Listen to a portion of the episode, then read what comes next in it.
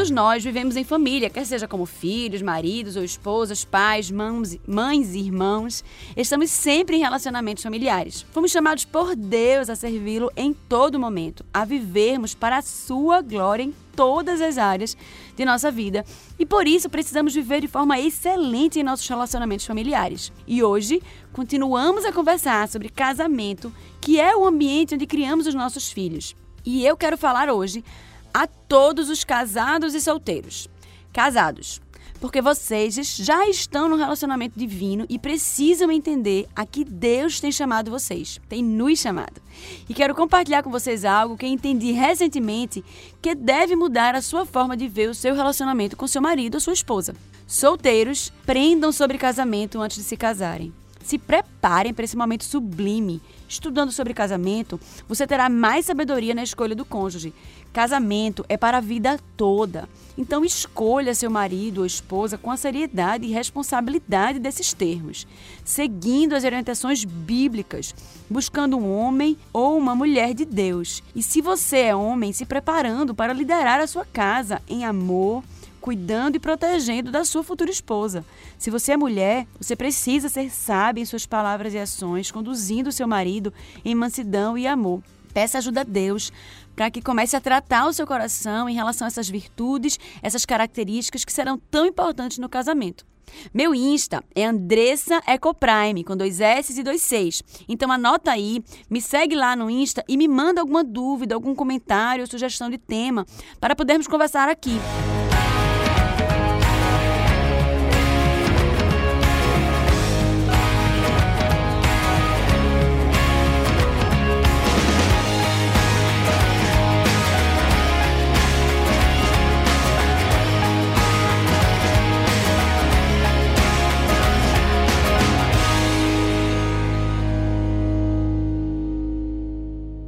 Há duas semanas eu tenho falado sobre casamento e esse é o nosso terceiro estudo. Eu fico muito feliz de compartilhar desse tema com vocês, pois tenho aprendido muito sobre isso nos últimos anos, principalmente com uma pessoa muito especial, que é o meu lindo marido Gabriel Oliveira, mais conhecido como Gabriel CBO, nas redes sociais, e eu trouxe ele aqui hoje para batermos um papo legal e hoje é ele que traz o estudo. Bom dia, família! Tudo bem com vocês? Deus abençoe. Espero que vocês tenham um excelente dia, que façam o restante da semana para a glória do Senhor. Então vamos com, vamos com tudo. Antes de iniciarmos o estudo de hoje, queria esclarecer uma coisa. Nós temos falado muito sobre a relação de autoridade e submissão. E eu tenho entendido o meu papel como esposa. Eu sei que é um conceito que muitas vezes é difícil para muitas pessoas entenderem, até pelo que está posto no mundo, mas autoridade e submissão bíblica é muito diferente do que o mundo e do que a sociedade fala. Quem me conhece minima, minimamente sabe que eu sou uma mulher extremamente ativa, trabalho desde os 17 anos, amo trabalhar, produzir, sou fundadora e diretora da Ecoprime, ou seja, lidero uma centena de pessoas e tenho aprendido o valor e a beleza da submissão ao meu marido. O problema é que vemos a submissão como algo ruim, como uma liderança autoritária, egoísta, malvada, que não considera os meus desejos, as minhas vontades. Um ambiente onde eu tenho que aguentar tudo calada e simplesmente me submeter. Não é assim? Já parou para pensar nessa cena? Imagina eu, cabeça baixa, semblante triste, ombros caídos, dizendo sim ao meu marido sempre que ele me der uma ordem. Não é assim que imaginamos essa cena quando falamos de submissão.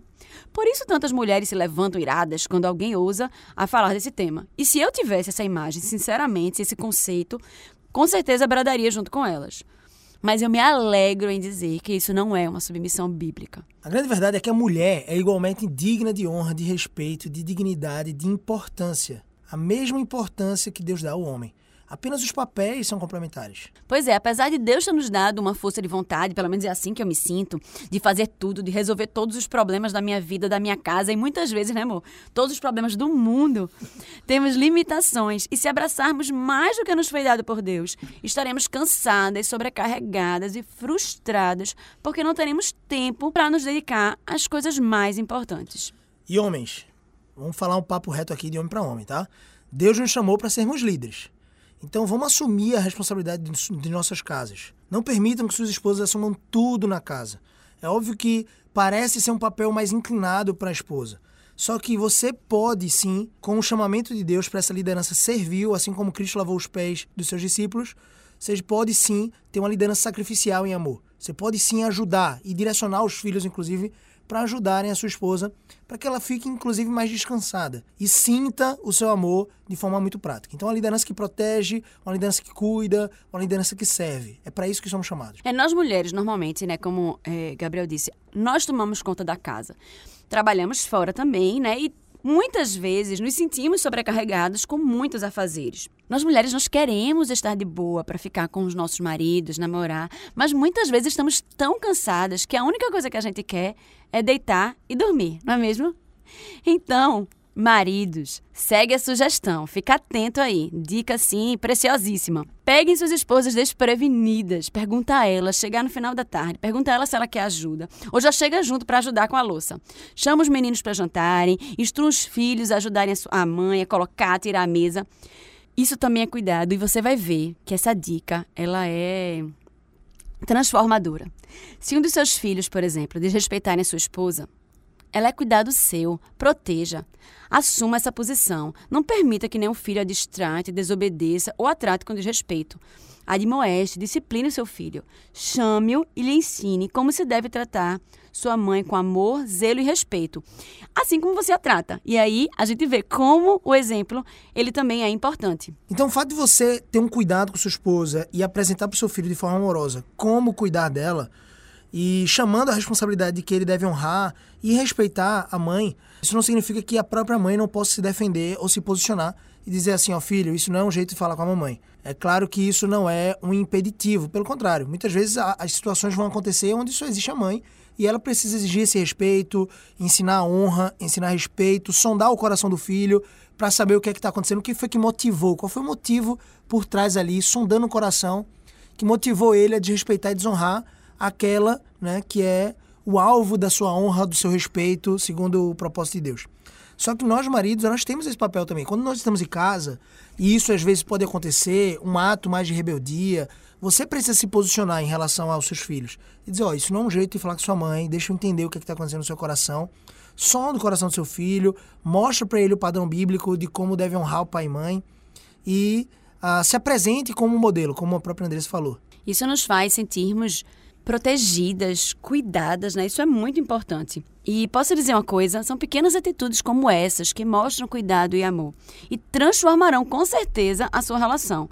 Porque quando ela chegar, depois de todo dia, né, e for para a cama, ela ainda estará cansada, mas ela estará também feliz e grata pela sua ajuda e com certeza te olhará diferente. Olha, eu posso garantir que isso é uma coisa maravilhosa, tá? Se você é homem está me ouvindo aqui nesse exato momento, você às vezes está se queixando de algum tipo de falta de atenção, algo do tipo. De repente você quase que clama pela atenção, até sexual da sua esposa. A gente vai entrar nesse tema, acho que a Andressa vai abordar isso agora. E você clama por isso e você não está se posicionando em relação a cuidar dela. Muito provavelmente a mulher não vai reagir dessa forma. Ela não vai te olhar dessa forma romântica, diferente. Ela literalmente vai afirmar que está cansado. E nós, homens, nós, homens casados, sabemos que essa frasezinha é terrível. Meu amor, tô cansado. Meu amor, tá chegando aquela parte ali, vocês botaram as crianças para dormir finalmente, você tá esperançoso de que algo pode acontecer e maravilhoso, aquele, aquela dádiva dada por Deus pro casamento, dentro da aliança do casamento. E finalmente a mulher fecha os olhos, enfia a cara no travesseiro e. Meu Deus do céu, você sabe o que eu tô falando, homem, pelo amor de Deus, você sabe o que eu tô falando, tá? E a mente da mulher funciona quando ela tá mais descansada, quando ela se sente cuidada e amada.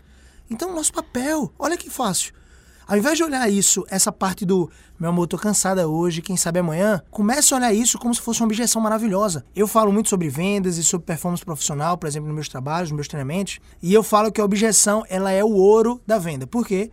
É o momento em que a pessoa posiciona aquilo que está faltando para ela comprar ou não um produto. Então, quando a mulher fala, por exemplo, aplicando isso aqui, né? Quando ela fala que está cansada, é exatamente isso que ela está manifestando para você e é exatamente esse ouro que você tem que considerar. Você tem que dizer assim, que maravilha. Eu sei que ela está cansada, amanhã vai ser diferente. Amanhã ela não vai estar cansada. Eu vou cuidar de tudo, eu vou ajudar ela em todas as coisas, eu vou me mostrar perto, eu vou me mostrar romanticamente perto em servir ela. E aí quando chegar de noite, como a Andressa disse, ela vai te olhar de forma diferente. E aí sim, papai, corre pro abraço. E essa questão do, do sexo para o homem e para a mulher é bem diferente, né? Porque para a mulher é, essa relação ela começa muito antes, né? No, no, início ali no café da manhã, quando você olha, né, para o marido olha para a esposa e poxa amor como você tá linda, né? Então é é algo realmente que começa antes. Muitas pessoas hoje vivem um casamento sem esperança. Muitos estão cansados da realidade que vivem e já não aguenta mais. Se você é uma pessoa que tem vivido essa realidade, eu quero te dizer uma coisa. O que Deus uniu, o homem não deve separar. A não ser que você esteja vivendo numa relação de agressão ou de adultério, caso não haja arrependimento e mudança de vida por parte de quem o cometeu, você está livre para deixar esse relacionamento. Mas caso você esteja infeliz ou parece que vocês não se entendem mais, parece que o amor esfriou, me escute. Você crê que Deus é um Deus que pode todas as coisas? Você acredita que ele pode transformar o seu casamento? Eu também, eu creio. Então se derrame diante dele e clame. Mas vamos partir também para ações estratégicas. Oração mais ação. Oração é orar mais ação, né? Então vamos lá. É, eu não sei se foi uma dessas razões para vocês terem chegado onde estão, mas vejo muitos casais se afastando e desapaixonados por falta de sexo. E esse foi o motivo de estarmos trazendo esse conteúdo hoje. O sexo ele foi algo lindo que Deus fez para ser usufruído dentro do casamento como Gabriel falou aí agora há pouco. Muitas vezes nós mulheres estamos tão exaustas, com a cabeça a mil e ainda pensando em tudo que temos para fazer e resolver, que tudo que queremos é um banho quentinho, uma massagem nos pés seria muito boa, fica a dica, amor. E queremos dormir profundamente. Maridos, por isso que eu dei a dica lá de cima, entender? O marido precisa conquistar as mulheres ao longo do dia. Que é isso que a gente tava falando, né, amor? Dar esse bom dia, dizer que ela tá bonita, dar um beijo antes de sair de casa, manda coraçãozinho, né? Aqueles emojis bem, bem românticos ao longo do dia. Pergunta como é que ela tá. E quando chegar no final do dia, ajuda ela em casa. Faça a sua parte. Mulheres, nós somos a maior proteção dos nossos maridos. Teve um livro que eu li recentemente que diz assim: que a proteção do marido contra o adultério dorme ao lado dele todos os dias. É você. Somos nós, esposas. Veja, isso não é desculpa para o homem poder adulterar caso você não, né? Mas é a proteção dele contra as tentações. Pensa nisso. Tem um versículo que eu li nesse mesmo livro, de Provérbios 27, 7, que diz assim: vê, quem está satisfeito despreza o mel, mas para quem tem fome, até o amargo é saboroso. Entenderam? Então, pessoal, o casamento é uma relação divina, né? Se cada um de nós fizer a sua parte, buscar viver essa relação com Deus, como ele nos ordena, nós desfrutaríamos das promessas e da abundância que Deus tem separado para os casamentos. Não importa em que profundidade de abismo você esteja no seu relacionamento. Existe restauração.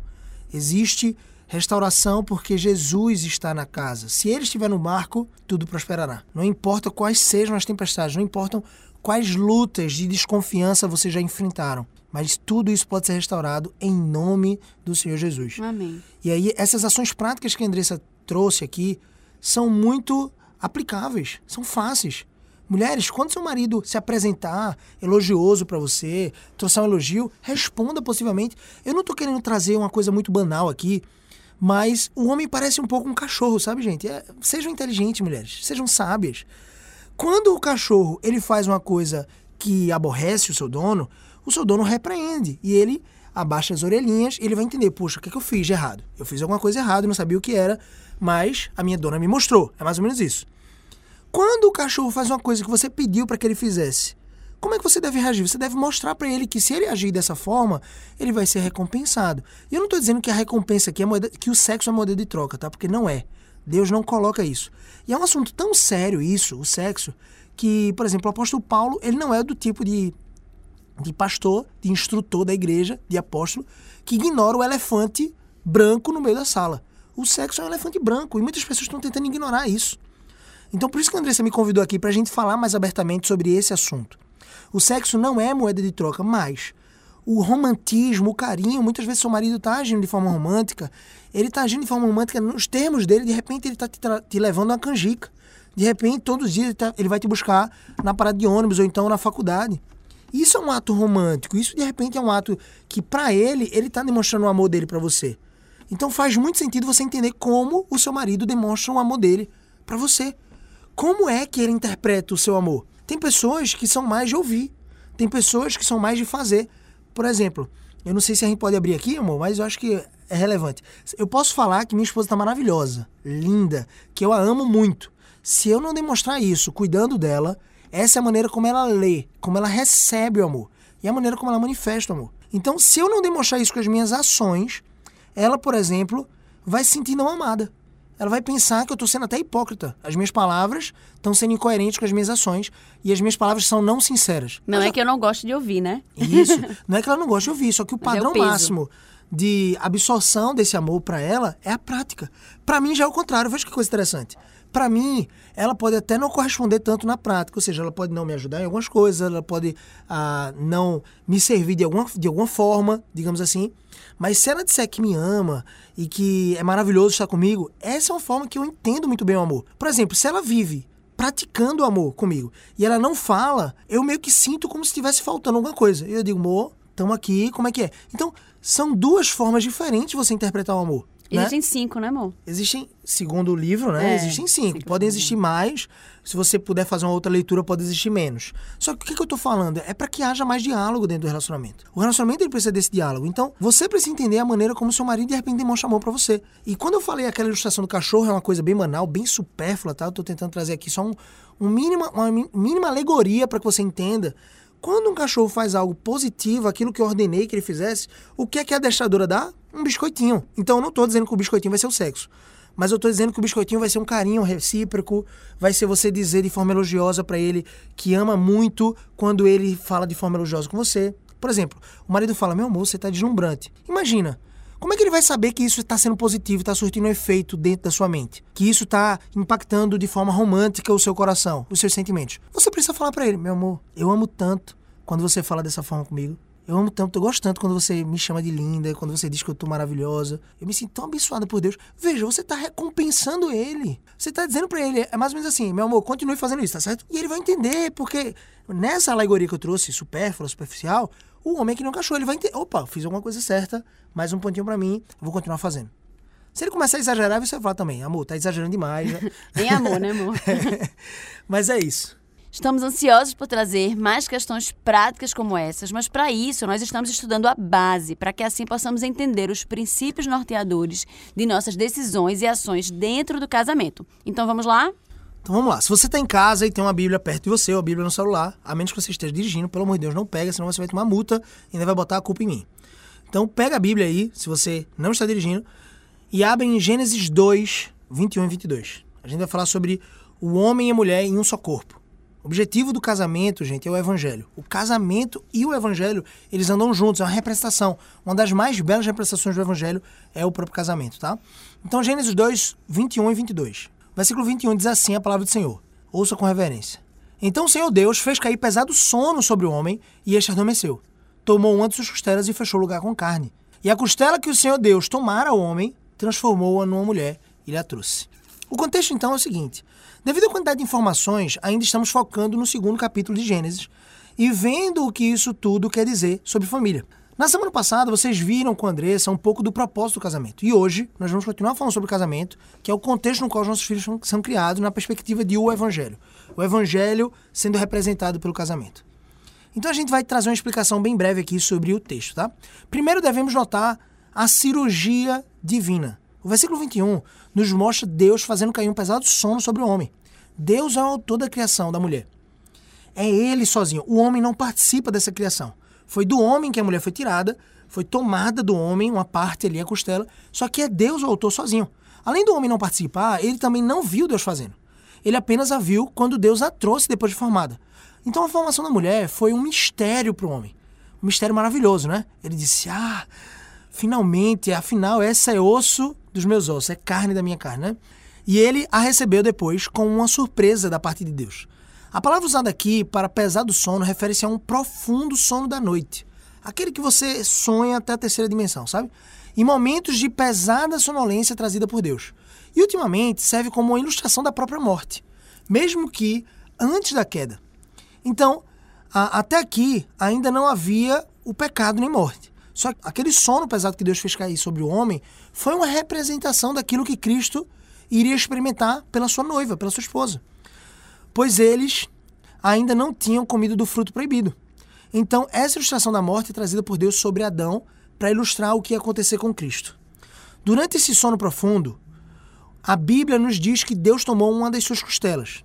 Essa linguagem de tomar será usada ao longo das Escrituras para designar um casamento, ao dizer que tal homem tomou como esposa. Então, abre aspas aí, tomou como esposa, fecha aspas. Aqui o texto nos fala que Deus tomou uma de suas costelas. Costela no sentido de lado, flanco, lateral. A linguagem de lado, costela, é significante. Também por outro motivo que temos visto. Ela reforça a ideia de igualdade e complementariedade. Ou seja, a mulher não é inferior ao homem, ela é complementar. Os dois, eles caminham juntos e se complementam. Ela é da mesma substância e ao lado. O Senhor a criou da costela de Adão, mostrando claramente que ela seria sua companheira, não sua escrava, não sua serva, não sua, como muitas vezes foi dado por uma cultura machista pois não foi tirado dos pés. Então ela não é escrava. Nem, nem é sua comandante, não é a comandante do homem, pois não foi tirada da sua cabeça. A mulher saiu do lado do homem para ser sua parceira, de sobre o braço dele, para ser protegida e amparada por ele, e de junto ao seu coração para ser o centro de seus amores e seus, seus afetos. Além do mais, a palavra de Deus diz que ele mesmo declarou ser tudo muito bom, de modo que não ficou nenhum defeito, nem nada faltando na criação. Você pode ver isso em Gênesis 1, 31. Amor, eu fiquei lembrando daquele daquela situação, né? Que quando a gente se coloca do lado do outro, a gente tem o mesmo... O, me, essa, o mesmo essa, cenário, né? Isso. E tem a mesma missão, o mesmo horizonte, Perfeito. o mesmo foco, né? E me fez lembrar essa, essa passagem de, de lado, né? Perfeito. Ou seja, ah, quando não houve nenhuma, nenhum defeito e Deus considerou isso muito bom, meu amor, obrigado pela, pela participação agora, essa mulher criada, né, Eva ela é igual em honra e dignidade e valor. Só para vocês terem ideia, o nome Eva se deu só depois da queda. Antes da queda, Deus chegava no jardim, na viração do dia, que muitas pessoas pensam que é no final da tarde, mas é no começo da manhã, para se relacionar com o homem e com a mulher, e ele chamava só Adão. E quando ele chamava Adão, vinham os dois, porque os dois eram um só nome, uma só carne. Quando a, a mulher ela surge e é apresentada ao homem, Adão ele diz: Vou chamar varoa, porque do varão foi tomado. Mas mesmo assim, Eva não tinha nome ainda. Foi depois da queda, quando Deus trouxe todo o juízo e a condenação sobre Adão, sobre Eva, sobre a serpente, sobre a raça humana, sobre o planeta. E depois, logo depois dessa condenação e juízo, Deus trouxe a promessa de que viria o descendente da mulher para esmagar a cabeça da serpente. Foi nesse momento, e por crer nessa promessa, que Adão colocou o nome da mulher, que era varoa, em Eva. Então ele colocou o nome de Eva porque ela seria a mãe de todo ser vivente. E quer dizer vida, né, irmão? E, e, Eva significa vida, é um nome belíssimo. Então, se você está tendo uma filha agora, está pensando no nome, Eva é um, é um lindo nome, porque Eva significa vida. Eva significa vida.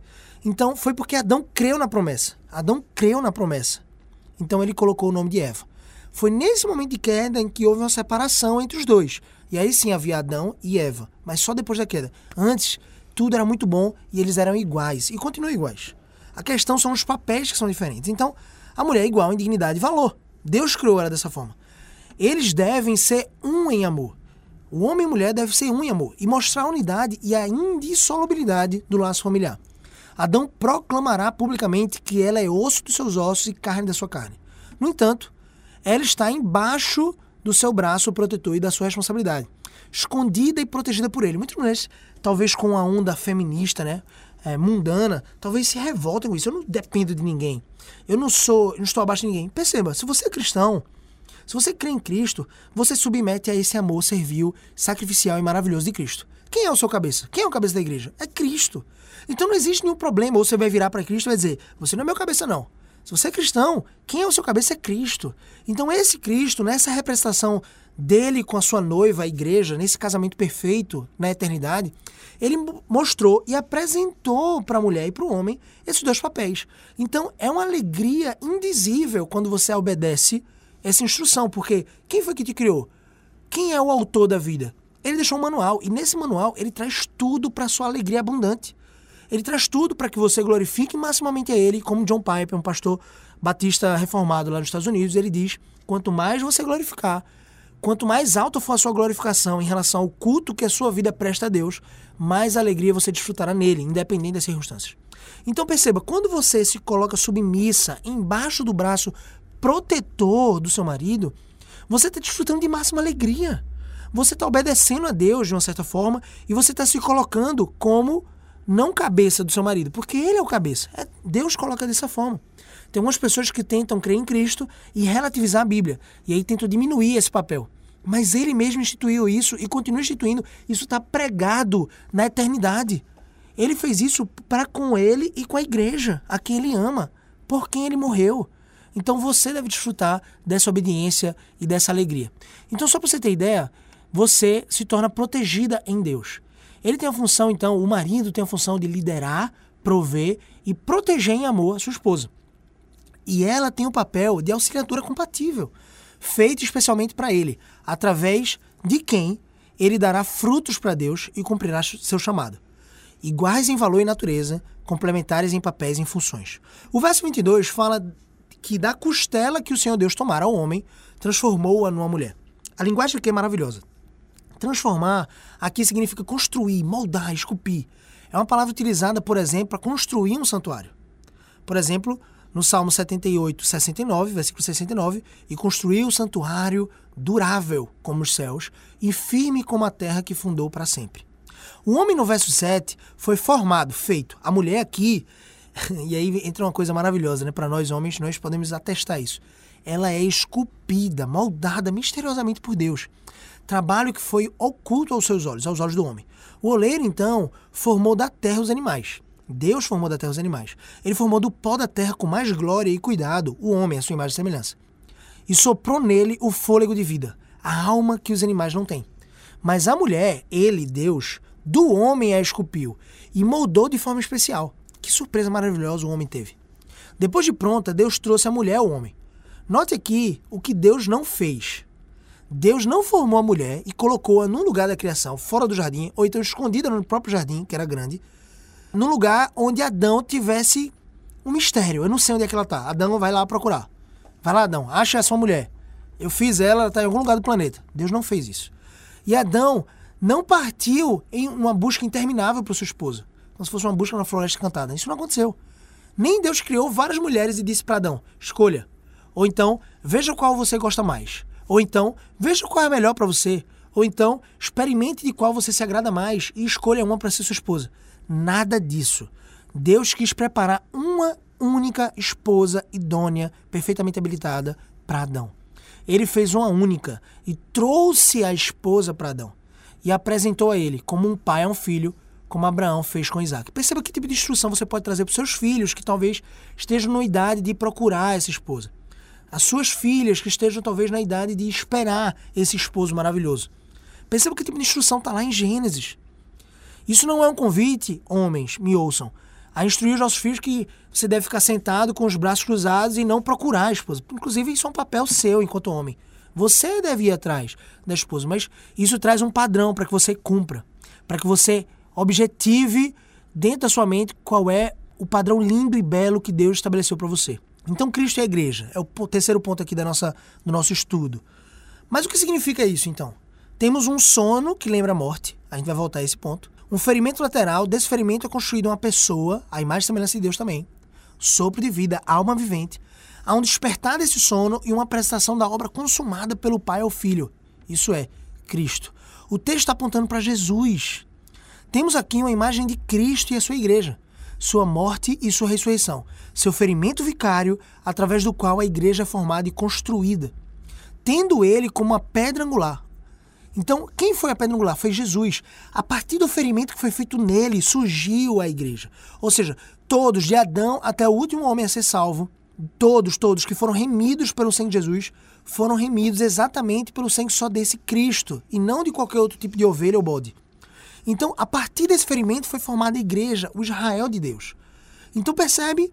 Essa construção aqui de homem e mulher, lá no Éden, lá em Gênesis, representa exatamente isso. Cristo e a sua igreja. Que coisa bela! Olha que seriedade, olha o grau de santidade, de busca, de afeição, de romantismo, de amor que você e paixão que você deve gerar pela sua esposa.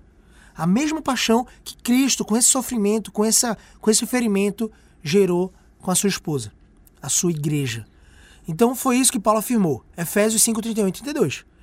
Eis, porque deixará o homem a seu pai e a sua mãe, e se unirá à sua mulher, e se tornarão os dois uma só carne. Aí Paulo fala assim no versículo 32, presta atenção. Grande é esse mistério, mas eu não estou me referindo ao homem e à mulher. Eu estou me referindo a Cristo e à igreja. Percebem? Você está conseguindo conectar os pontos aqui? Olha que exegese bíblica. Olha isso. Olha que tipo de interpretação maravilhosa. Como essa interpretação, à luz das escrituras, molda a maneira como eu me relaciono com minha esposa, a maneira como ela se relaciona comigo. Isso é maravilhoso. Por isso que quanto mais próximo você estiver de Deus, quanto mais próximo for a sua leitura bíblica e a sua prática, mais abundância e desfrute você vai ter no seu casamento e em todas as áreas da sua vida. Então, nessa grande passagem sobre casamento, Paulo nos mostra, então, em Efésios, como isso tudo aponta para, ah, na verdade, para Jesus e a igreja. Casamento é uma encenação viva sobre o Evangelho, uma pregação física da obra e do amor de Cristo para sua igreja, que é submissa a Ele e que segue dando frutos ao seu esposo. Então, sendo assim, hoje nós aprendemos que, vamos fazer algumas afirmações interessantes aqui. O casamento é a ilustração viva do Evangelho, do relacionamento entre Cristo e a igreja. Em relação ao homem, ele deve representar Cristo. Sua liderança visa o bem da sua esposa. Seu amor é servil e humilde. Ele tem a responsabilidade de amar, liderar, prover e proteger sua esposa, da mesma forma que Cristo fez com a igreja. Efésios 5:25 vai dizer o seguinte: Maridos, amai vossa mulher, como também Cristo amou a igreja e a si mesmo se entregou por ela. É como se fosse um peso maravilhoso que Deus nos deu. Assim como o sexo é uma obrigatoriedade, e Paulo estabeleceu isso lá em Coríntios, é uma obrigatoriedade prazerosa para nós. É como se eu estivesse ou fosse um escravo da minha esposa no que tange ao amor. Estou agora, depois da aliança do casamento, preso a ela e fosse um alegre prisioneiro. E como se ela estivesse presa a mim e ela fosse uma alegre prisioneira desse casamento. É assim que nós devemos encarar. Então a mulher, por sua vez, deve representar a igreja nessa encenação. Essa encenação de Cristo com a igreja. Ela deve ser submissa, irrepreensível, santa e obediente ao seu esposo. Da mesma forma que a igreja é a Cristo. Sim, obediente, submissa, isso tudo é para a glória de Deus. Versículo 22 de Efésios 5. As mulheres serão submissas ao seu próprio marido como ao Senhor. Então vemos também a necessidade do poder transformador do evangelho para que o casamento possa ser aquilo que Deus quer que seja. E isso colha, isso redunde em graça e felicidade para o casal. Somente o poder da palavra e de uma vida regenerada pelo Espírito pode produzir um casamento agradável a Deus. E ambos precisam do entendimento e da capacitação dadas por Deus para que vivam da forma que Deus deseja. Nossos casamentos não dizem respeito a nós mesmos, aprendam isso, mas a glória do Evangelho. Nosso casamento aponta para a glória do Evangelho. Um mau esposo desonra ao Senhor Jesus e uma má esposa ofende a esposa de Cristo e ao próprio Cristo. O que está em questão não são os nossos desejos, anseios, a nossa honra, mas a honra do evangelho. Você prega, você é uma pregação viva do evangelho quando você está no seu casamento. Quer ver o grau de santidade de um homem, veja-o dentro do ambiente de casamento. Então, algumas aplicações para a gente terminar. Viver o evangelho no lar significa o seguinte: nossas famílias foram feitas para serem um culto ao Senhor. Segundo ponto, segunda aplicação importante é: através do nosso lar, mesmo sem palavras, o evangelho deve estar sendo pregado como uma encenação viva para os nossos filhos e para os de fora. Terceira aplicação: Vá anotando, vá pescando isso, porque isso tudo vai ser muito prático para a sua vida e vai trazer bênçãos sem medida.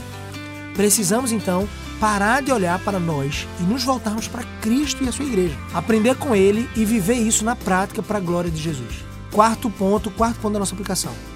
Não podemos desonrar Deus sendo negligentes no nosso casamento ou em nossos lares. Deus nos abençoe nisso.